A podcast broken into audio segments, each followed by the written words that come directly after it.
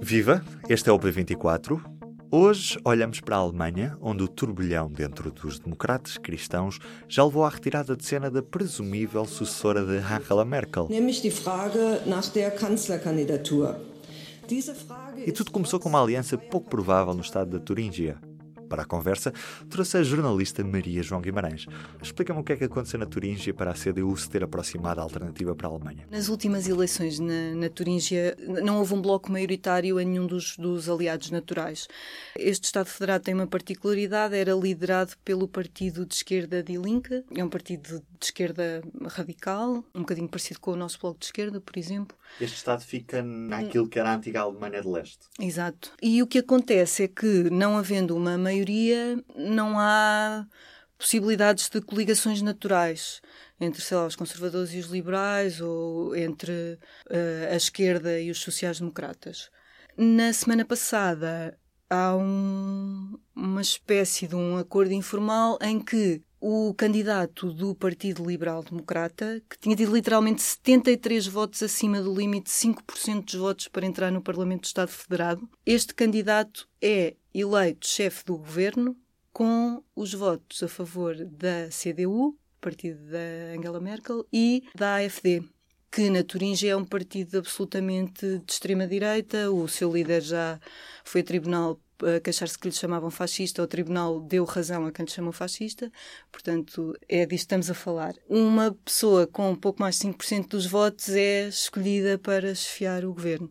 E quebra-se o cordão sanitário à volta da AfD, Alternativa para a Alemanha, partido de direita radical, neste Estado de extrema-direita. As forças democráticas sempre disseram que não fariam alianças e não aceitariam apoio para conseguir cargo nenhum. A revolta foi enorme pelo país todo e, e o candidato que tinha acabado de ser escolhido para chefe do governo do Estado demitiu-se. Mesmo assim já tinha sido quebrado o tabu, não é? Foi assim uma Foi a primeira vez que houve uma coligação ou um apoio parlamentar com a AfD ou, ou nem por A isso? nível de Estados Federados, sim, e daí a sua grande importância. Tinha havido um ou outro caso a nível de, de coisas muito pequeninas, sei lá, equivalentes a juntas de freguesia coisas do género, mas a nível de um Estado Federado, sim, foi a primeira vez. E, e foi, foi um acordo feito, uma espécie, é um acordo informal, não é? Não há acordo nenhum, mas foi feito contra as lideranças uh, dos partidos a nível nacional.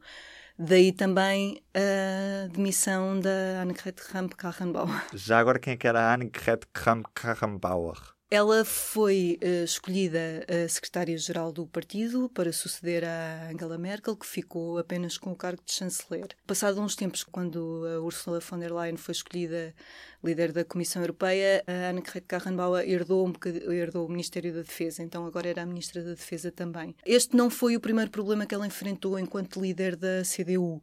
O partido estava muito partido, ela quando ganhou as eleições ganhou por muito poucos votos contra o seu adversário, Friedrich Merz, e de facto é, é um partido muito dividido, que era muito difícil que ela continuasse. Normalmente um líder de um partido destes que chega depois de uma líder tão forte como a Angela Merkel era muito difícil que continuasse. Este anúncio de que Annegret Kramp-Karrenbauer não vai ser candidata a chanceler já era expectável pelas divisões internas dos democratas cristãos ou foi uma consequência deste acordo na Turíngia? Quando ela assume a liderança do partido, já era claro que ia ser uma missão difícil, mas sim, o pressuposto era que ela iria acabar por ser a candidata a chanceler. Mas ela foi tendo vários reveses, inclusivamente, por exemplo, as eleições para o Parlamento Europeu, em que se esperava que a CDU pudesse, de alguma maneira, Uh, revitalizar-se com uma nova liderança e isso não aconteceu. Os resultados foram piores e, portanto, começou-se a perceber que houve uma altura em que se dizia que o problema da CDU agora era a chanceler e começou-se a perceber que não. E a Annegret Karrenbauer não conseguiu, de facto, revitalizar o partido e dar-lhe melhores condições na, nas eleições. E começou a ter alguma hum, oposição interna. Uh, no último congresso, ela disse mesmo: apoiem-me ou mandem-me embora e parecia que tinha ganho ali um bocadinho um balão de oxigênio, mas de facto ela disse aos membros do partido na Turíngia não se aliem, não apoiem o candidato que pode ser uh, eleito com os votos da AfD e foi precisamente isso que eles fizeram.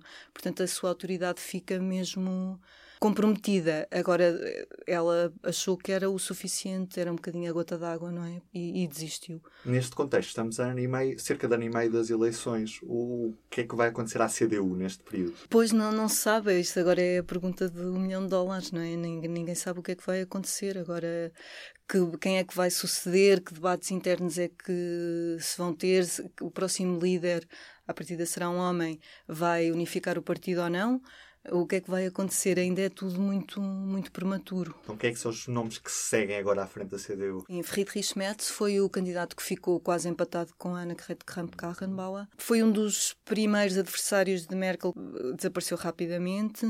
Ele hum, trabalhava na BlackRock e acabou de deixar o último cargo que tinha na empresa. Na, na última campanha ficou um bocadinho sob fogo por, ter, por se ter apresentado como sendo de classe média, uma pessoa que tem dois aviões privados privados, enfim, foi assim um, um à parte que não, não caiu muito bem.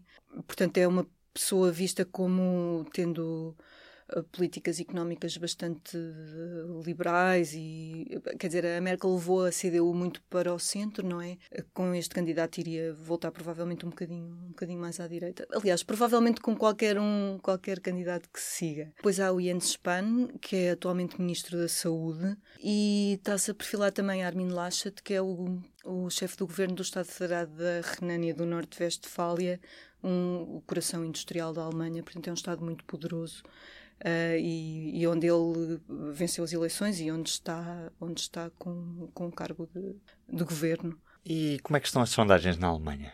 28% à CDU, quer dizer, é abaixo dos 30%, não é? É um bocadinho impressionante, mas faz parte de uma tendência de, de queda dos dois grandes partidos, o SPD 15%, mais uma vez em linha com, com o que tem estado, os verdes 20%, os liberais 8%, a esquerda 9%, a AFD 15%.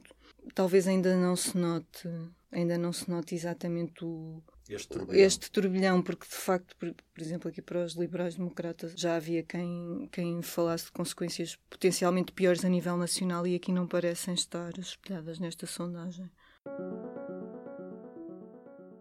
Bem, e do P24 é tudo por hoje. Resta-me desejar-lhe um bom dia e até amanhã. O público fica no ouvido.